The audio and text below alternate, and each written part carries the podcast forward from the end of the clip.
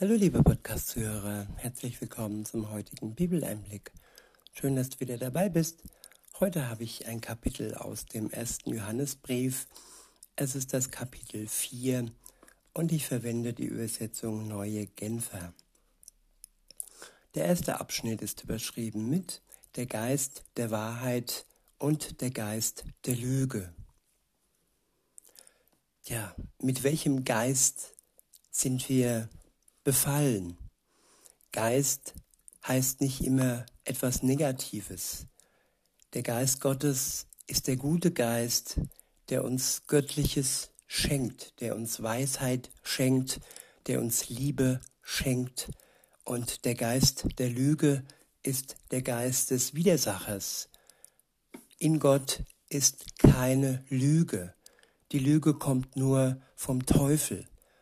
Und wer den bösen Geist in sich trägt, der ist nur zur Lüge imstande. Ab Vers 1 heißt es, Liebe Freunde, glaubt nicht jedem, der behauptet, seine Botschaft sei ihm von Gottes Geist eingegeben, sondern prüft, ob das, was er sagt, wirklich von Gott kommt.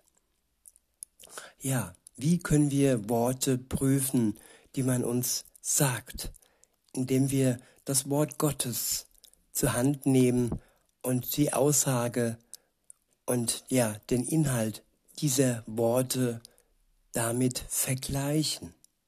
Steckt in diesen Worte, in diesen Worten, die man uns sagt, die Liebe Gottes oder steckt die Lüge und sind sie böse und wollen nur egoistische Ziele verfolgen?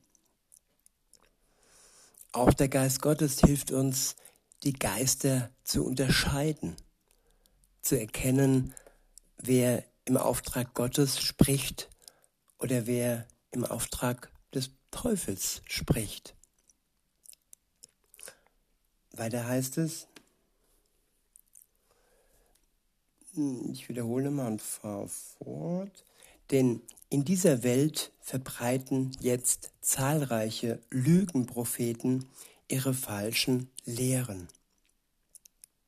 An folgendem könnt ihr erkennen, ob jemand sich zu Recht auf Gottes Geist beruft. Wer sich zu Jesus Christus als zu dem bekennt, der ein Mensch von Fleisch und Blut geworden ist, hat den Geist, der von Gott kommt. Jesus Christus, der Sohn Gottes. Wer ihn als Sohn Gottes anerkennt, der Mensch geworden ist und Fleisch und Blut hatte, wer dies alles zusammen anerkennt und den nicht nur als Propheten abstempelt, sondern auch als Gottes Sohn, der lässt erkennen, dass er den Geist Gottes in sich trägt dass er die Wahrheit sagt. Weiter heißt es in Vers 3, wer sich nicht zu Jesus bekennt, hat nicht den Geist, der von Gott kommt.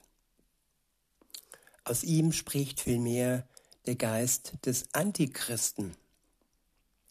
Ihr habt ja gehört, dass dieser Lügengeist in die Welt gekommen, dass dieser Lügengeist in die Welt kommen wird, und inzwischen ist er bereits da. Ihr jedoch stammt von Gott, liebe Kinder, und habt den falschen und habt den falschen Propheten siegreich widerstanden. Widerstand, sich entgegenzustellen und nicht alles ungefragt und ungeprüft aufnehmen und abnicken. Das ist gerade heute in dieser Zeit enorm wichtig, dass wir darauf hören, woher kommt diese Information und ist sie wirklich ja von dem Geist Gottes oder ist sie vom Antichristen ausgesendet worden. Weiter heißt es, denn der, der in euch lebt, ist größer und stärker als der, von dem die Welt beherrscht wird. ja, die Welt wird beherrscht von Machthabern, von Menschen, die nur an Gewinn, Profit, Unterdrückung und ja an sich und an ihr eigenes Wohl denken, aber nicht an das Wohl derer, die sie regieren und für die sie eigentlich da sein sollten. Und es sind falsche Propheten, die uns einreden, dass wir etwas bräuchten, was uns in Wirklichkeit nur schadet. Einzig und allein Jesus Christus tut uns gut. Er ist der, der uns stark macht und der uns auch heilen kann, der uns unsere Widerstandskräfte, unser Immunsystem, unsere Abwehrkräfte geschenkt hat. Es ist eine riesengroße Waffe gegen all die Bedrohungen, die ganz natürlich auf uns durch die Luft und durch die Nahrung äh, hineinkommen. Wer Gott vertraut, der wird ein gutes Leben führen. In Vers 5 heißt es, die falschen Propheten stammen von der Welt. Deshalb hat auch das, was sie lehren, seinen Ursprung in dieser Welt und wird von der Welt mit Zustimmung aufgenommen. Ja, was propagieren die falschen Propheten? Dinge, die in der Welt hergestellt werden, die nicht von Gott kommen, die vielleicht aus einem Labor kommen. Und ja, es ist aber nichts Göttliches, das da verkauft wird. Weiter heißt es in Vers 6, wir hingegen stammen von Gott. Und wer Gott kennt, hört auf uns, während der, der nicht von Gott stammt, nicht auf uns hört. Daran können wir erkennen, ob wir es mit dem Geist der Wahrheit zu tun haben oder mit dem Geist des Irrtums und der Lüge. Ja, man kann sich irren, man kann auf eine Lüge reinfallen, man kann aber auch davor gefeit sein, wenn man sich eng an Gott hält, an sein Wort hält und von seinem Geist alles sich schenken lässt, was nötig ist, um der Lüge und des Irrtums zu widerstehen. Gott schenkt uns Widerstandskräfte. Und nur so können wir gerade in dieser Zeit überleben. Der nächste Abschnitt ist überschrieben mit Gottes Liebe zu uns und unsere Liebe zueinander. In Vers 7 heißt es, meine Freunde, wir wollen einander lieben, denn die Liebe hat ihren Ursprung in Gott. Und wer liebt, ist aus Gott geboren und kennt Gott. Ich wiederhole, meine Freunde, wir wollen einander lieben, denn die Liebe hat ihren Ursprung in Gott. Und wer liebt, ist aus Gott geboren und kennt Gott. Ja, die Liebe, das Markenzeichen eines Christens. Der Ursprung der Liebe ist Gott. Gott ist zu 100 Prozent Liebe. An ihm ist nichts falsch und nichts Verlogenes. Und ja, was dem gegenüber steht, ist zum Beispiel Angst. Angst hat mit Gott nichts zu tun, denn wer an ihn glaubt, wer von seiner Liebe lebt, der braucht keine Angst zu haben, keine Angst vor nichts, weder vor Gott oder vor irgendwelchen Mächten, Menschen und egal was es ist, die Angst ist schwach gegenüber der Liebe Gottes, wenn sie in uns wohnt. Weiter heißt es in Vers 8, wer nicht liebt, hat Gott nicht erkannt, denn Gott ist Liebe. Ich wiederhole, Wer nicht liebt, hat Gott nicht erkannt, denn Gott ist Liebe. Man kann auch sagen, lieblose Menschen sind gleichzeitig auch gottlose Menschen. Wer die Liebe nicht hat, der hat Gott nicht erkannt, denn Gott ist Liebe. In Vers 9 heißt es, und Gottes Liebe zu uns ist daran sichtbar geworden, dass Gott seinen einzigen Sohn in die Welt gesandt hat, um uns durch ihn das Leben zu geben. Wir empfangen das Leben von Gott. Er ist unser Schöpfer. Er schenkte uns dieses ewige Leben ganz ohne Vorleistungen, ohne Erwartungen. Und er geht sogar noch weiter. Er möchte uns das ewige Leben schenken. Es geht ihm nicht nur um ein paar Jahre hier auf der Erde, dass wir dann gut leben und dann ja ins Nichts, in die äh, ja Trennung von Gott, in der Trennung von Gott landen, in dem Zustand landen, in dem Jesus für uns gelandet ist für eine kurze Zeit, als er am Kreuz für uns starb und schrie, mein Gott, mein Gott, warum hast du mich verlassen? Dieses Gefühl der Verlassenheit, diese Trennung vor Gott, es wird ewiglich sein, wenn wir zu Lebzeiten nicht uns zu Jesus hinwenden. Dieses Verlassensein hat Jesus, der Sohn Gottes, für uns gespürt. Und es muss schrecklich sein, wenn man sich von Gott verlassen fühlt. Im Moment ist es so, dass wir noch in der Zeit der Gnade leben. Gott ist da, ob wir ihn jetzt immer spüren oder nicht, aber es ist sicher, er ist da und er hofft und er freut sich, wenn wir zu ihm umkehren möchten, wenn wir uns ja unsere Schuld eingestehen und dieses Geschenk der Erlösung von ihm aus Gnade heraus annehmen. In dieser Zeit leben wir und die Zeit der Gottesferne ist noch nicht da. Insofern haben wir noch die Chance, ja, ins ewige Leben hinüber zu flutschen. In Vers 10 heißt es, das ist das Fundament der Liebe. Nicht, dass wir Gott geliebt haben, sondern dass er uns geliebt und seinen Sohn als Sühneopfer für unsere Sünden zu uns gesandt hat. Ich wiederhole Vers 10.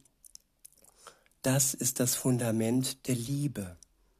Nicht, dass wir Gott geliebt haben, sondern dass er uns geliebt und seinen Sohn als Sühneopfer für unsere Sünden zu uns gesandt hat.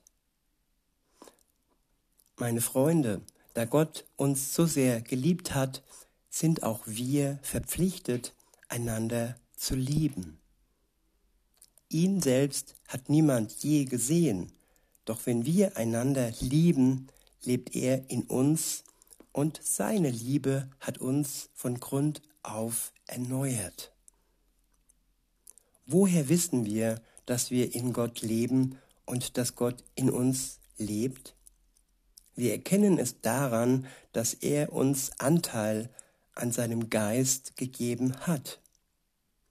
Ein weiterer Grund für unsere Gewissheit ist der, wir haben gesehen und können bezeugen, dass der Vater seinen Sohn als Retter der Welt zu uns gesandt hat.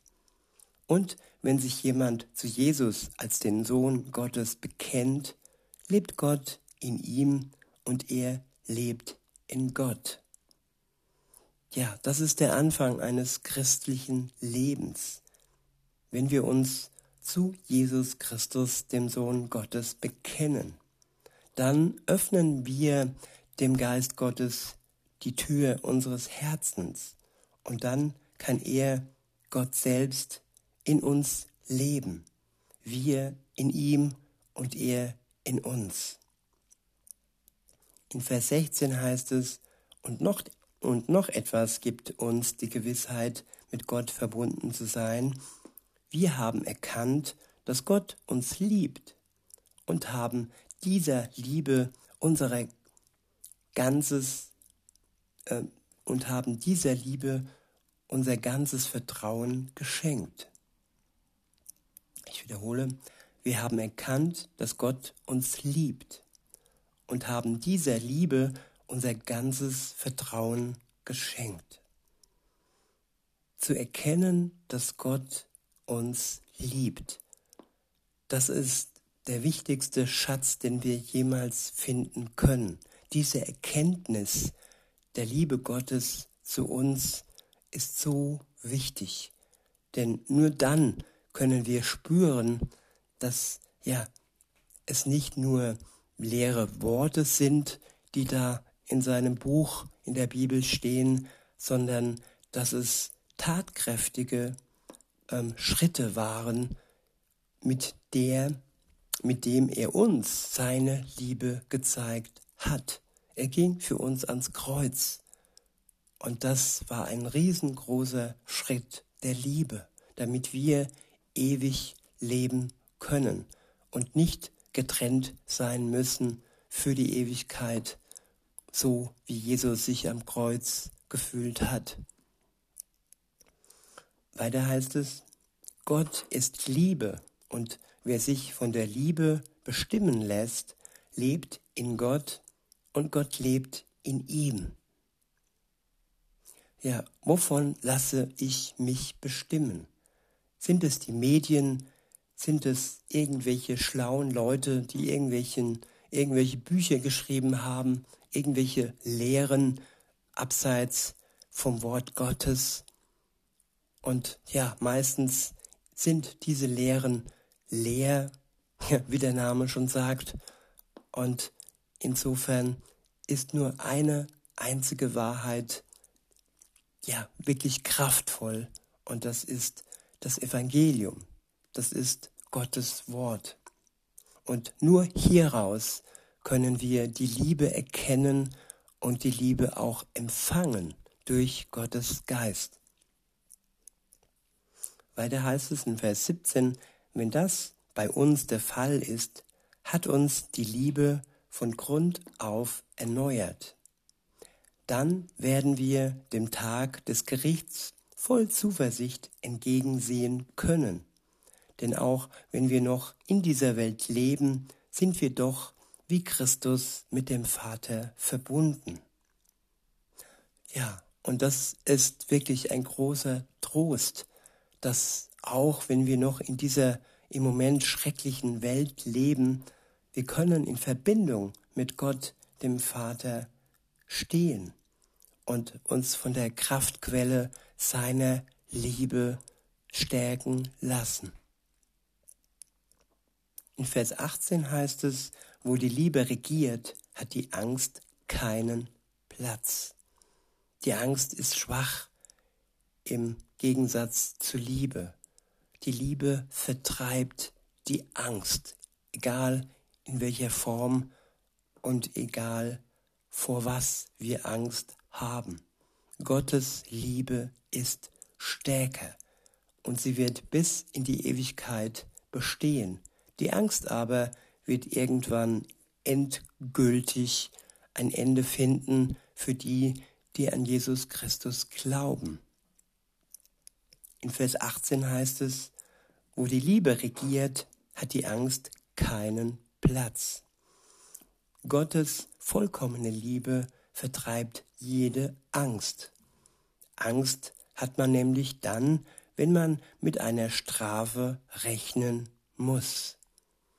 Ja, Angst vor dem Bußgeld, Angst vor der Strafe. Aber Gott vertreibt die Angst wenn wir uns nach seinen Geboten halten. Sie sind wirklich das Strafregister sozusagen, wovor wir wirkliche Angst haben sollten. Klar müssen wir uns auch an die Gesetze dieser Welt halten und klar können uns Richter verurteilen, wenn wir gegen diese Gesetze verstoßen. Aber es sind nicht so endgültige Gesetze wie die von Gott. Nämlich diese Gesetze gelten für die Ewigkeit. Das schlimmste Gesetz auf der Welt ist die Todesstrafe.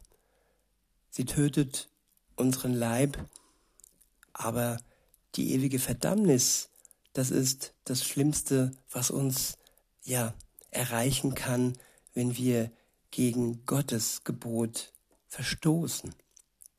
Und um das zu verhindern, starb Jesus Christus für uns, um diese ewige Verdammnis zu verhindern und um uns die Erlösung zu schenken. Dazu ist kein großer Kraftakt nötig, keine Geldsumme und keine jahrelange Arbeit umsonst ist nötig, sondern einfach nur das Vertrauen in die Person und in den Sohn Gottes. Und wer dies schafft und sich dann mit dem Glauben ähm, beschenken lässt, der wird ewig leben und muss vor dem Gericht nicht zittern. Weiter heißt es, bei dem ist die Liebe noch nicht zum voll, vollen Durchbruch gekommen. Also bei dem, der noch vor der Strafe Gottes zittert. In Vers 19 heißt es, der tiefste Grund für unsere Zuversicht liegt in Gottes Liebe zu uns. Wir lieben, weil er uns zuerst geliebt hat. Ich wiederhole Vers 19. Der tiefste Grund für unsere Zuversicht liegt in Gottes Liebe zu uns. Wir lieben, weil er uns zuerst geliebt hat. Nur durch die Liebe Gottes können wir lieben. Nur weil er ein gnädiger und liebevoller Gott ist, können wir selbst ebenfalls lieben, gestärkt durch die Liebe Gottes, die, in uns lebt.